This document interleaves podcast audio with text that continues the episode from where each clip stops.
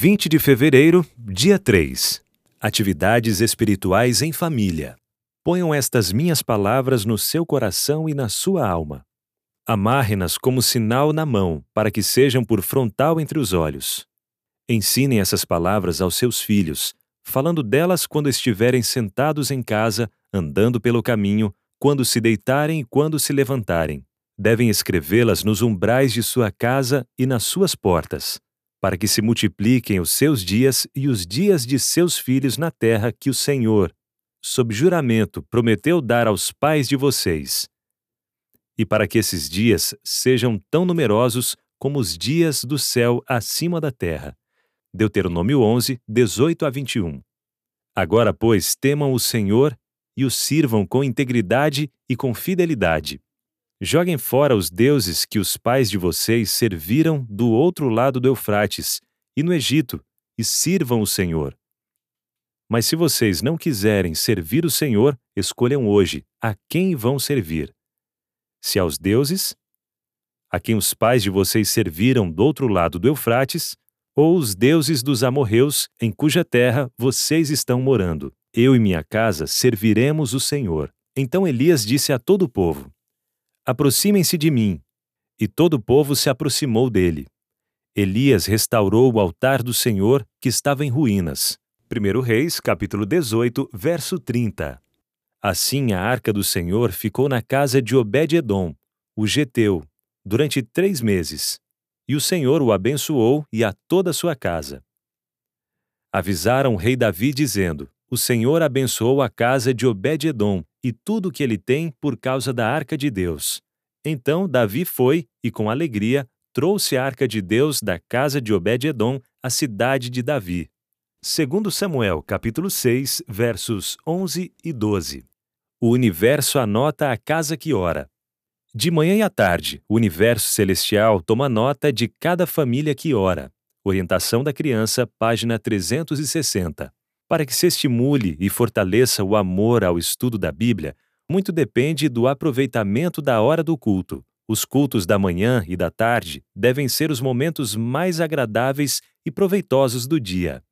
Deve ser compreendido que nessas horas nenhum pensamento perturbador ou mal deve se intrometer.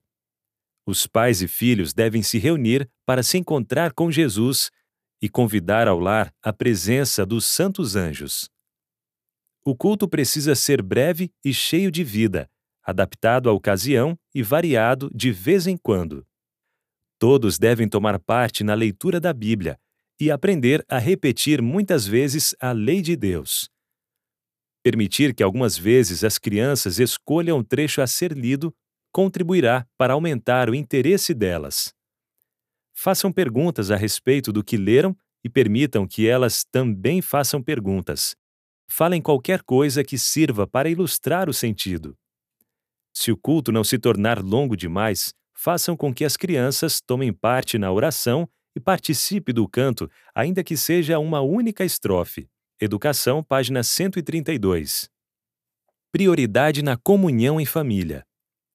Você deve tomar tempo para falar e orar com seus pequenos e não deve permitir que nada interrompa esse momento de comunhão com Deus e com seus filhos. Você poderá até dizer às visitas: Deus me deu uma obra para fazer e não tenho tempo para ficar jogando conversa fora. Você precisa perceber que tem uma obra a fazer para este tempo e a eternidade.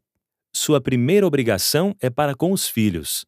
O Lar Adventista, página 218. Em todo lar cristão, Deus deve ser honrado pelo sacrifício de oração e louvor, de manhã e à noite. Cada manhã e cada noite devem acender a Deus fervorosas orações pedindo sua bênção e orientação. O Senhor do céu passará por alto tais lares sem deixar ali alguma bênção? Não, em absoluto. Anjos ouvem manifestações de louvor e a oração de fé. Eles levam as petições àquele que ministra no santuário em prol de seu povo e apresenta seus méritos em favor dele.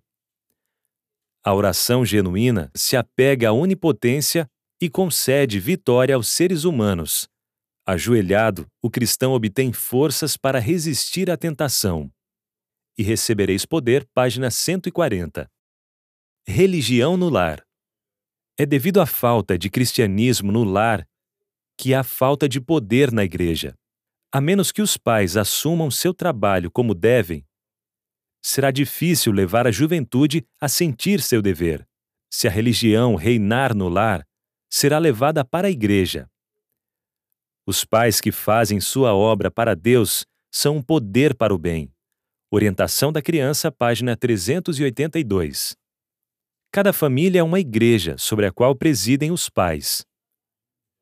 Deve ser a primeira consideração deles trabalhar para a salvação de seus filhos. Quando o pai e a mãe, como sacerdotes e professores da família, assumem sua inteira posição ao lado de Cristo, uma boa influência será exercida no lar. E essa influência santificada será sentida na igreja e reconhecida por todo crente. Devido à grande falta de devoção e santificação no lar, a obra de Deus é grandemente impedida.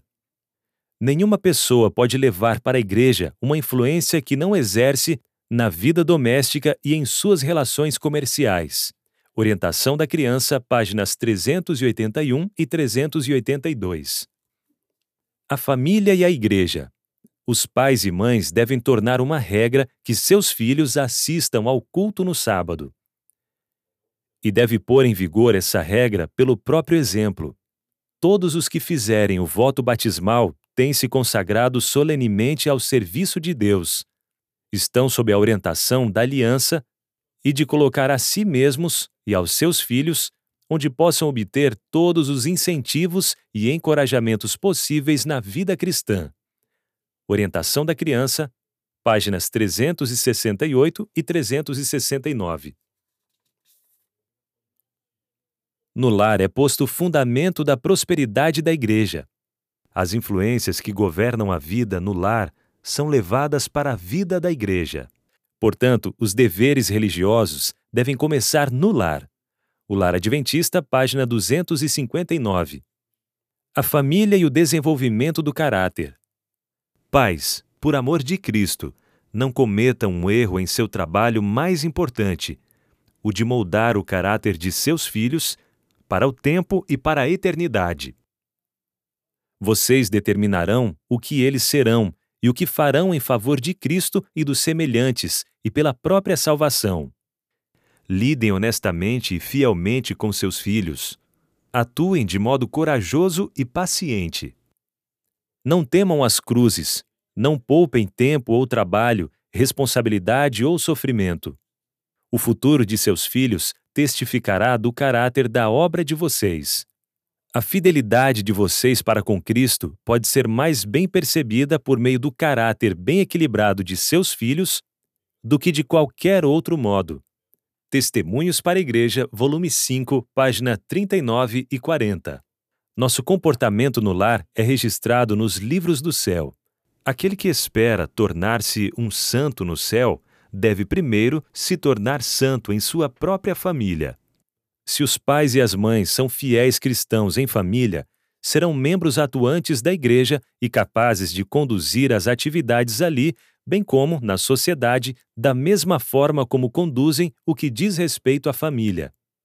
Pais, não permitam que sua religião seja simplesmente uma teoria, mas sim uma realidade. O Lar Adventista, página 258. De fato, as crianças são as pessoas mais susceptíveis aos ensinos do Evangelho. Seu coração acha-se aberto às influências divinas e forte para reter as lições recebidas. Os pequeninos podem ser cristãos tendo uma experiência em harmonia com seus anos. Precisam ser educados nas coisas espirituais e os pais devem proporcionar-lhes todas as vantagens para que formem um caráter segundo a semelhança do caráter de Cristo. O Desejado de Todas as Nações, página 515. A família e a guarda do sábado. Ao começar o sábado, devemos vigiar nós mesmos, nossos atos e palavras, para que não roubemos a Deus, aproveitando para nosso próprio uso aquele tempo que pertence estritamente ao Senhor. Não devemos fazer nem permitir que nossos filhos façam qualquer espécie de trabalho pessoal que constitua nosso meio de vida, ou qualquer coisa que poderia ter sido feita durante os seis dias de trabalho. A sexta-feira é o dia de preparação. O tempo pode ser, então, dedicado a fazer os necessários preparativos para o sábado, a pensar e falar sobre isso. Coisa alguma que possa, aos olhos do céu, ser considerada transgressão do santo sábado deve ser deixada por dizer ou fazer no sábado. Deus requer não somente que nos abstenhamos do trabalho físico no sábado, mas que a mente seja disciplinada de modo a pensar em temas santos. Testemunhos Seletos, volume 1, página 290. Antes do pôr do sol, todos os membros da família devem reunir-se para estudar a palavra de Deus, cantar e orar. Precisamos de uma reforma em relação a isso, porque muitos estão se tornando negligentes. Temos que confessar as faltas a Deus e uns aos outros. Devemos tomar iniciativas especiais para que cada membro da família esteja preparado para honrar o dia que Deus abençoou e santificou. Testemunhos Seletos, volume 3, página 23. Motivo de oração 1 para que sua família se mantenha fiel e realize culto familiar diariamente. 2. Por seus cinco familiares. Atividade missionária. Convide os cinco familiares por quem você tem orado para participar de um culto familiar em sua casa ou pela internet. Acesse mais conteúdos em adv.st barra 10 dias oração.